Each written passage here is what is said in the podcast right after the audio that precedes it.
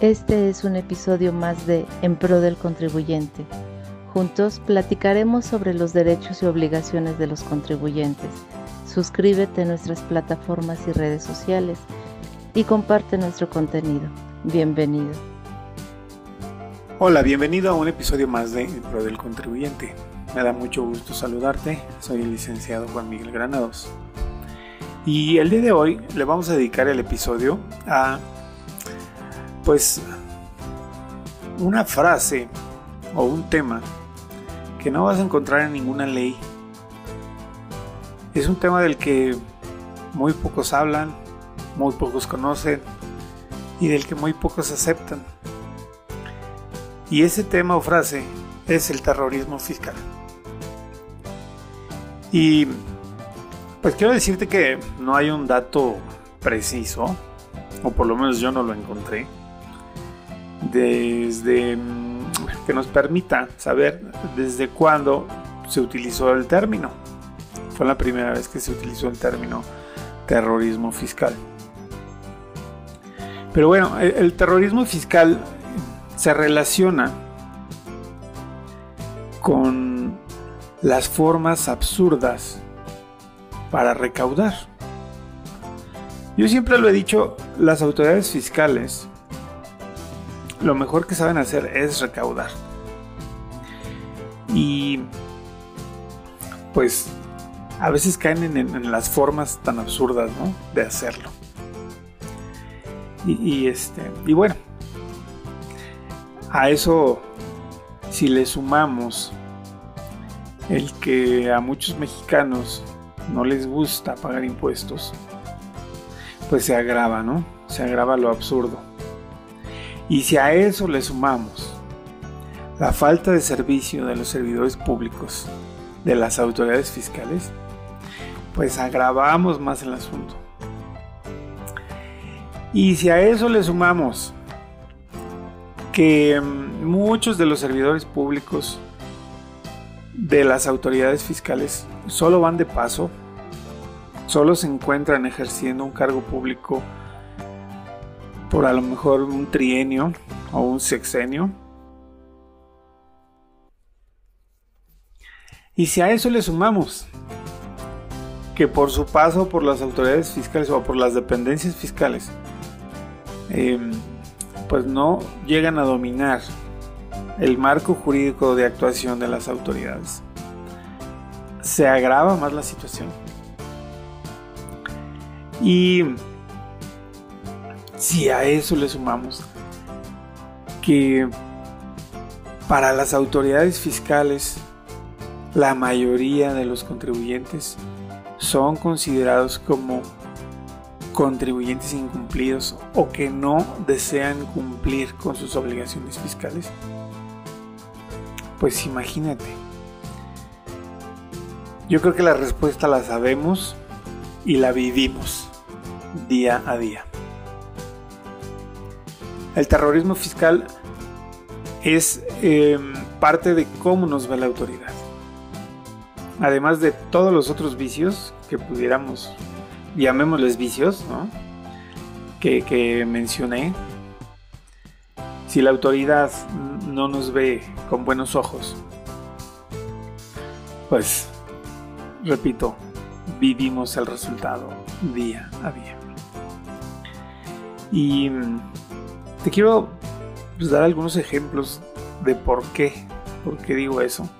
O, del terrorismo fiscal que vivimos todos los días, porque puede ir desde que mm, te presentes en las oficinas y no te permitan cumplir un requerimiento eh, por excusas o pretextos, ¿verdad? Inventados por el servidor público en turno. O pues que las autoridades fiscales o sus servidores públicos pues lejos de facilitar que tú cumplas, que tú desahogues el requerimiento, te compliquen la situación, te compliquen más el, día a día como contribuyente. Yo creo que sí es un tema que vamos a analizar. Decía yo que muchos no conocen el término terrorismo fiscal, otros lo niegan. Y bueno, cuando me refiero a que otros lo niegan, pues definitivamente estoy hablando de los servidores públicos o de las autoridades administrativas que, este, pues que forman parte de las filas de, de las autoridades fiscales. Porque sí, ya lo decíamos en un episodio anterior, es una obligación de las autoridades fiscales facilitarnos las cosas como contribuyentes, pero parece que se empeñan en hacer lo contrario. Y aún así, eh, nos miran con malos ojos, con cara de, tú fuiste, ¿no? tú no estás cumpliendo, tú estás utilizando alguna estrategia fiscal agresiva para no cumplir, para no pagar. Entonces, sí es un tema al que le tenemos que poner mucha atención. Y pues la relación tributaria entre autoridades y contribuyentes se ve afectada por ese terrorismo.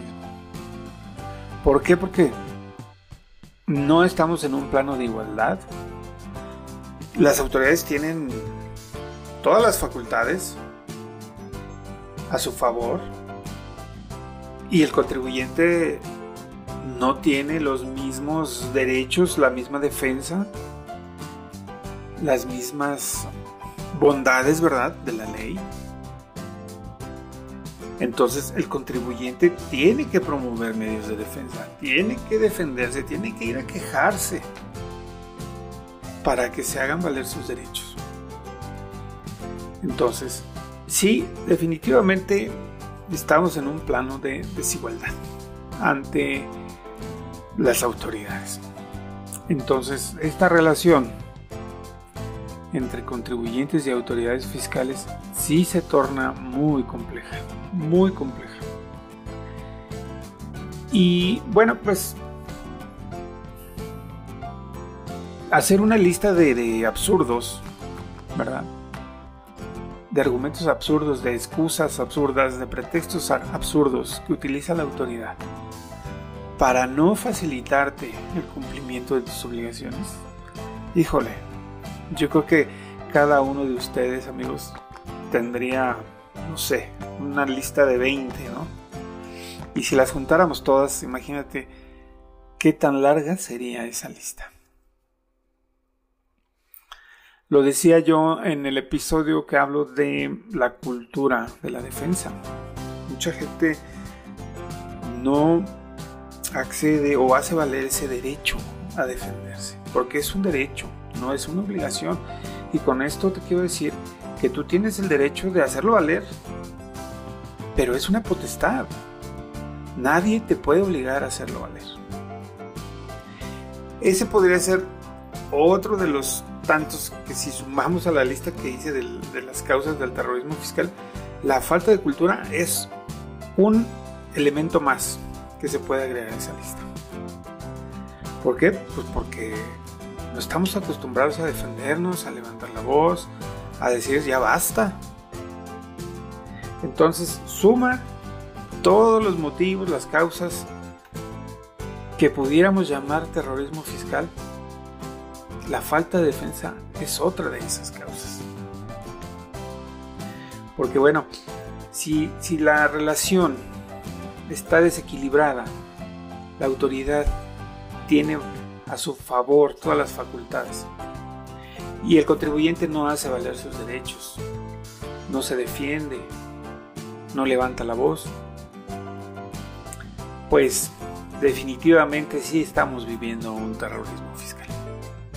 Así que te invito a que seas de esos contribuyentes que hacen valer sus derechos, que se quejan ante la PRODECON, por ejemplo, que promueven recursos medios de defensa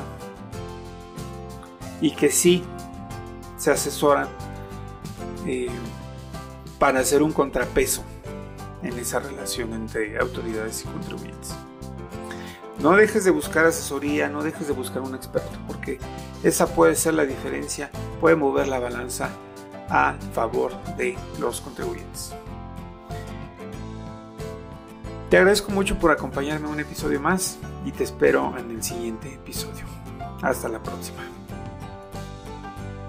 Gracias por escuchar un episodio más de En Pro del Contribuyente.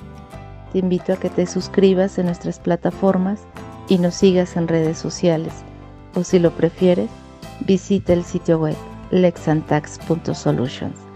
Te invito a que nos escuches semana con semana. Hasta la próxima.